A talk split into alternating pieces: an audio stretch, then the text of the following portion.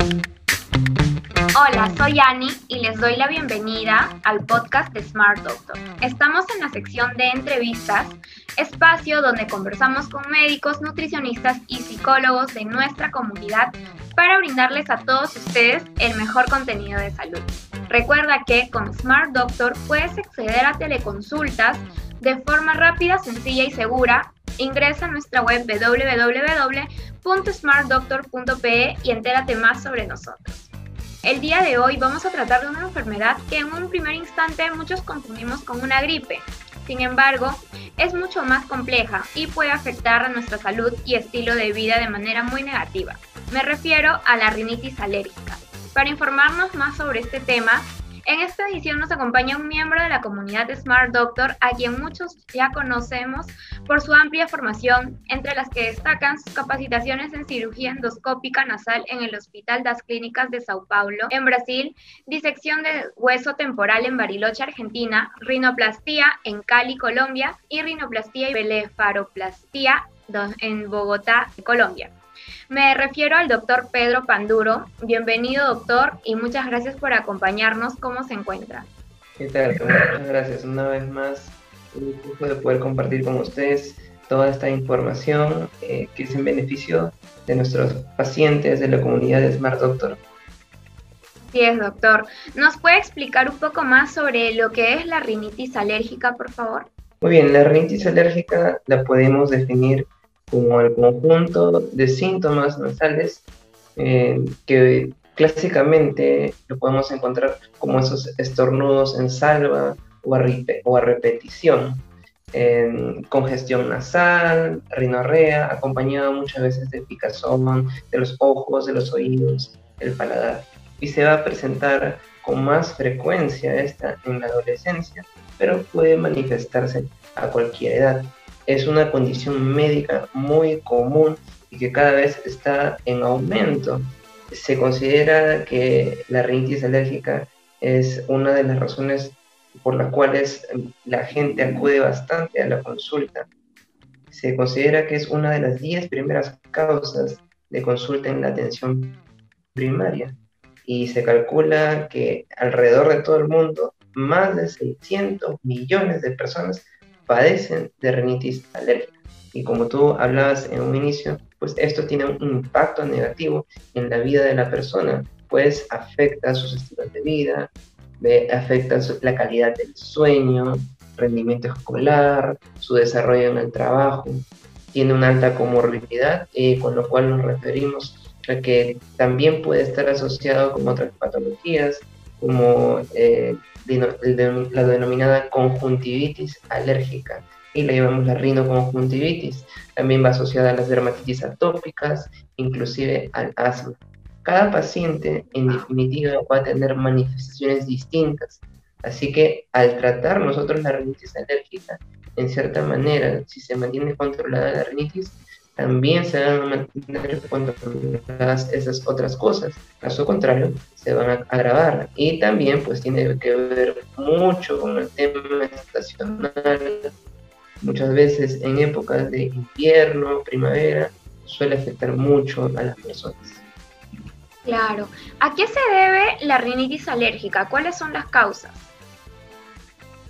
Bueno, muchos confunden a la rinitis alérgica con un resfrío pacientes siempre cuando llegan a la consulta suelen decir, doctor, estoy resfriado ya mucho tiempo, tengo gripe por mucho tiempo, pero los resfríos, las gripes suelen ser causadas, o mejor dicho, son causadas por virus. Y en este caso, la rinitis alérgica no es causada por ningún virus. Como lo definimos, es una inflamación de la mucosa nasal de la nariz y se produce por una respuesta alérgica a los alérgenos que están presentes en, los interiores o al aire libre. Y eso nos referimos, por ejemplo, al polen, los ácaros, el polvo y aquellos que son producidos por las mascotas, el perro, el gato, etcétera, de animales, como por ejemplo los pelos, las plumas, la caspa que producen estos animales. Básicamente esos son los agentes causales. De acuerdo, doctor. ¿Qué síntomas presentan las personas que sufren eh, de esta enfermedad? los clásicos estornudos en salva o a repetición, pacientes que se estornudan 5, 7, 10 veces de forma seguida, ¿no? La congestión nasal, obstrucción nasal, eh, la rinorrea, lo que le llamamos al goteo nasal, que por lo general es acuoso, bastante aguado, y suele ir acompañado de lo que llamamos picazón en los ojos, en los oídos pueden picar, el paladar también puede picar, ¿no? También puede haber goteo nasal hacia la parte posterior, el goteo nasal posterior o rinorrea posterior, y a esto agregarse síntomas como lo que es la tos, irritabilidad, fatiga. Esos síntomas pueden agregarse a esto. Eh, ¿Hay situaciones que le empeoren? Bueno, entre los factores que pueden empeorar o agravar la rinitis alérgica, em, los signos y síntomas de la rinitis alérgica pueden comenzar o empeorar en ciertos momentos particulares del año. ¿Y qué tipo de detonantes pueden ser estos? Bueno, podemos enumerar el polen de los árboles, que puede ser muy frecuente a inicios de la primavera, el polen del césped, a, fines de primavera y en el verano. Esto es típico de, en estas épocas.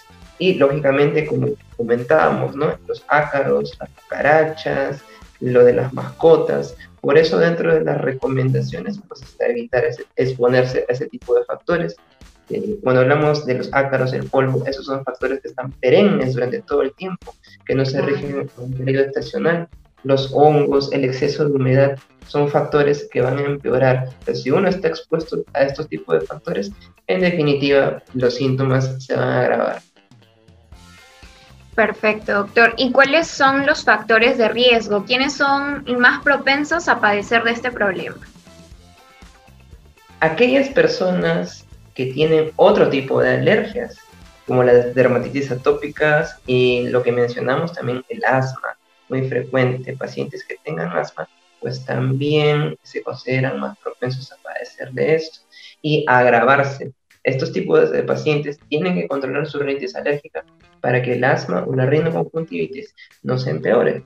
Tener un familiar de sangre, papá, mamá, hermano, pues que tenga también rinitis alérgica, asma, alergias, vivir o trabajar en un entorno que nos esté exponiendo constantemente a los factores que ya hemos mencionado, a los alérgenos, y tener una madre, esto es muy importante, que fumó durante tu primer año de vida. Es muy importante que si aquellas mamás que nos están escuchando, eh, que piensan que el cigarrillo no es algo dañino, pues puede afectar en el futuro a tus, a tus hijos, ¿no? Claro. ¿Qué complicaciones pueden presentar las personas con rinitis alérgica? Podemos enumerar, por ejemplo, eh, ya que hablamos al inicio sobre el impacto que puede ocurrir en la vida de la persona, la disminución en la calidad de vida, porque va a interferir en cierta manera con el disfrute de tus actividades, hacer que te sientas menos productivo, eh, esto es el causal de muchas inasistencias al trabajo o a la escuela, porque el paciente se siente muy fatigado, bastante congestionado y que también pues a veces le hace producir malestar, ¿no? Como que se siente con cierto malestar. El sueño que es bastante deficiente, porque ya que esta molestia de estar con la nariz tapada, congestionada o de estar estornudando, pues no te deja dormir y esto te va a mantener despierto, va a dificultar que sigas durmiendo adecuadamente, produciendo en consecuencia una fatiga y sensación de sentirte mal. El empeoramiento del asma es una de las complicaciones. No haber de no haber un control adecuado pueden empeorar los signos y síntomas del asma. El paciente puede comenzar a presentar mayor tos, tos seca y sibilancias al momento de respirar. La sinusitis, que en definitiva el tener la nariz congestionada e inflamada por mucho tiempo va a permitir que aumente la susceptibilidad a cuadros de sinusitis, de infección, inflamación de los senos paranasales.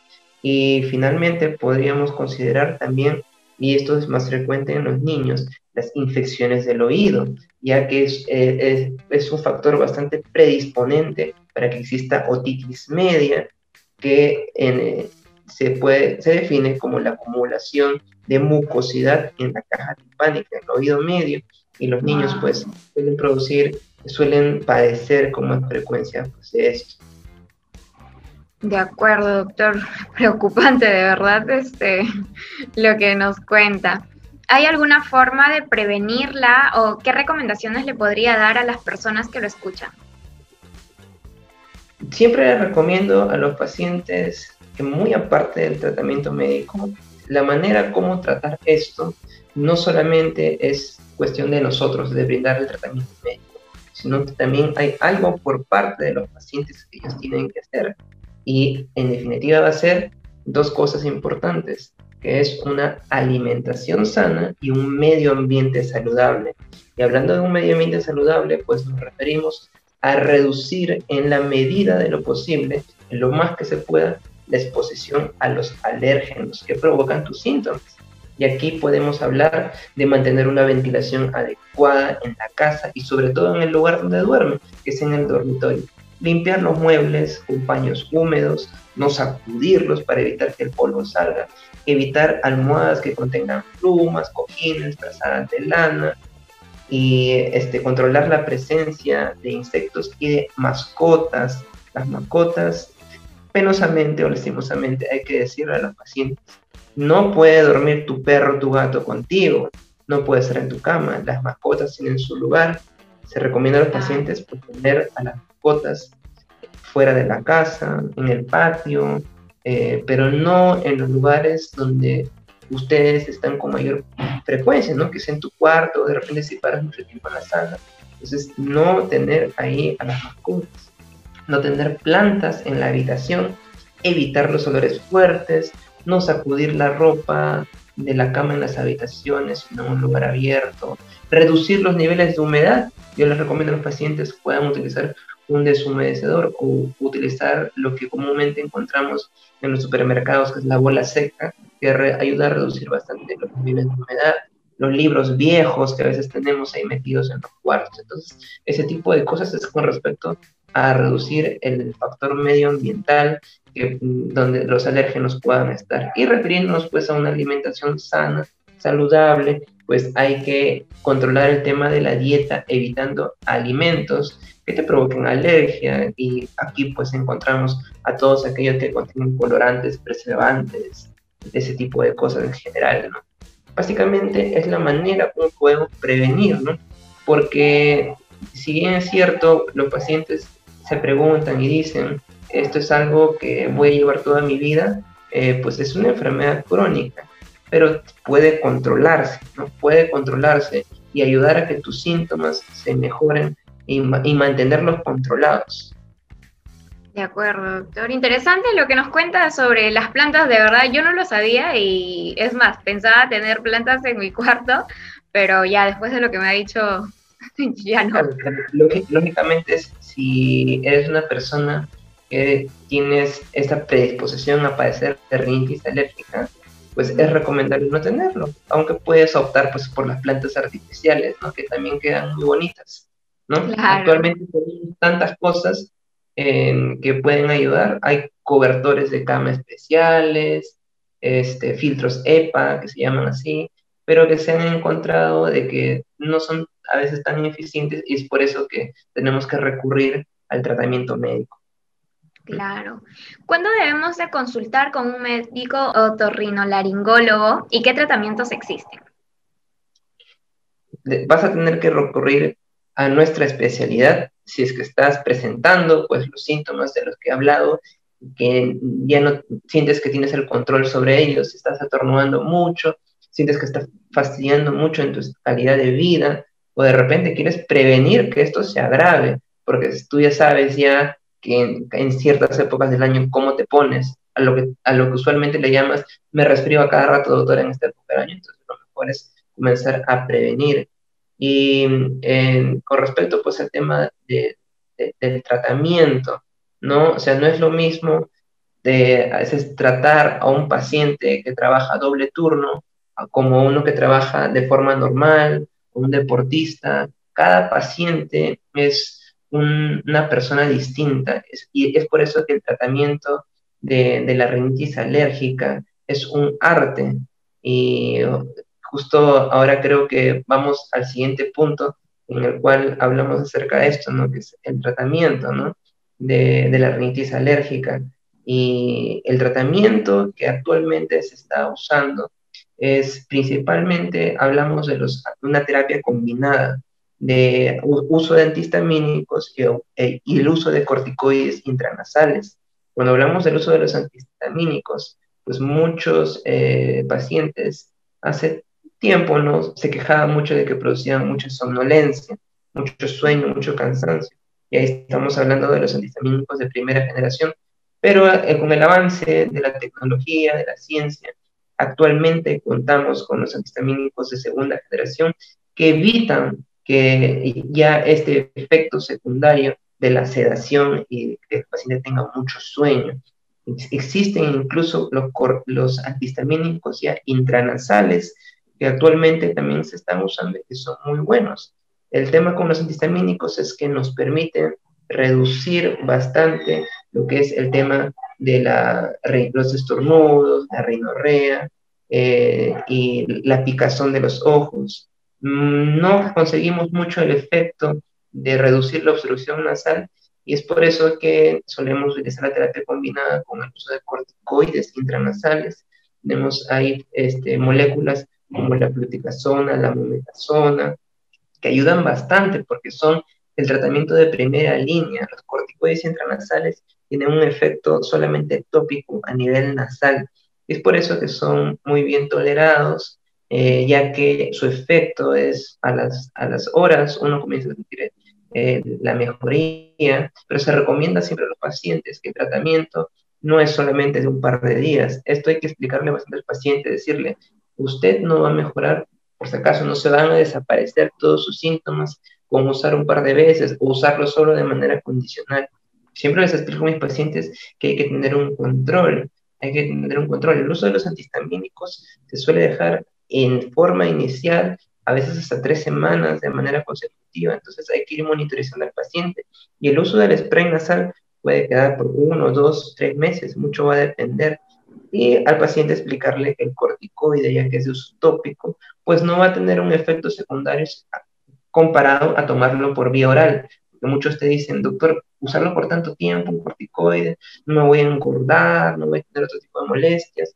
En mi niño he leído por ahí que los corticoides este, interrumpen su crecimiento, pues gracias a Dios los corticoides intranasales no tienen ese efecto adverso de interrumpir el tema del crecimiento con los niños. Entonces, dentro de la terapia, pues habla, eh, como les estaba hablando, los antihistamínicos de uso oral, uso intranasal, los corticoides intranasales. Tenemos también otros, y en lo cual quisiera este, recalcar bastante, hay vasoconstrictores que se pueden usar gotas. La muy conocida oximetazolina o como muchos lo conseguían el afrin, que lo puedes conseguir tú en cualquier farmacia. Pero ¿cuál es el problema con esto? El afrin, la oximetazolina, tiene un efecto casi inmediato. Es casi, como los pacientes definen, algo mágico. Me lo eché en la nariz y sentí que ya podía respirar. Pero ¿qué es lo que pasa? El uso indiscriminado y prolongado de este medicamento produce un efecto de rebote y lo que se llama una rinitis medicamentosa. Usarlo por más de 5 o 7 días puede producir un daño eh, colateral al que llamamos un efecto de rebote o una rinitis medicamentosa. Y lógicamente, ya pues te va a producir la enfermedad, pero ya causada por el propio fármaco. Y en ocasiones puede producir hasta perforaciones del tabique entonces, eh, por favor, eh, todos aquellos que nos escuchan, eh, no es recomendable que tú uses este medicamento de forma indiscriminada y si un médico no te lo ha indicado, si un especialista no te lo ha indicado, porque tiene un efecto este, dañino, secundario sobre tu nariz y no te está curando realmente, está aliviando pasajeramente el efecto. Así que no te vuelvas dependiente de estos medicamentos y mejor es acudir a un especialista para poder tener un mejor cuidado en tu tratamiento y en tu. Claro, así es, doctor. Considera que a través de las consultas como las que se realizan en la aplicación de Smart Doctor, se puede dar la orientación en patologías de su especialidad de manera segura y de calidad. Por supuesto, la, historia clínica, el relato de los síntomas nos va a ayudar bastante a identificar si usted padece de una rinitis alérgica y poder clasificar el, el grado de severidad que usted pueda estar padeciendo. Es importante, como mencionaba, poder tener controles para ver la evolución de los síntomas y el grado de recuperación, de adherencia al tratamiento que vamos obteniendo conforme pasan las semanas. La consulta presencial ya la determinaremos si el paciente nos hace referencia de algunas peculiaridades, como de repente un tabique nasal desviado, del cual ya hablamos en una entrevista anterior, o de algunos síntomas de, sugerentes de otras cosas, pues, pero sí lo podemos manejar muy bien, los controles lo podemos manejar muy bien, todo eso por mediante nuestra plataforma Smart Doctor. Perfecto. ¿Cómo podemos encontrarlo en Smart Doctor? Bueno, a mí me puedes encontrar como el doctor Pedro Panduro Villacorta, especialista en otorrinolaringología y cirugía facial. Gustosamente te atenderé para poder resolver esos problemas que te pueden estar aquejando. De acuerdo, doctor. Muchas gracias por acompañarnos el día de hoy y por compartir tanta información valiosa y necesaria que todos debemos tener en cuenta para tener una buena salud. Ok, muchas gracias y saludos a todos. Gracias. Ahora que ya sabes cómo encontrar a nuestro médico, si aún no lo has hecho, descarga ya el app de Smart Doctor y agenda una teleconsulta con él, todo desde la comodidad y seguridad de tu hogar. Si te resultó útil y aprendiste sobre cómo cuidar tu salud con este podcast, compártelo con tu familia y amigos y ayúdalos a cuidarse también. Muchas gracias a todos y hasta el próximo Smart Doctor Podcast.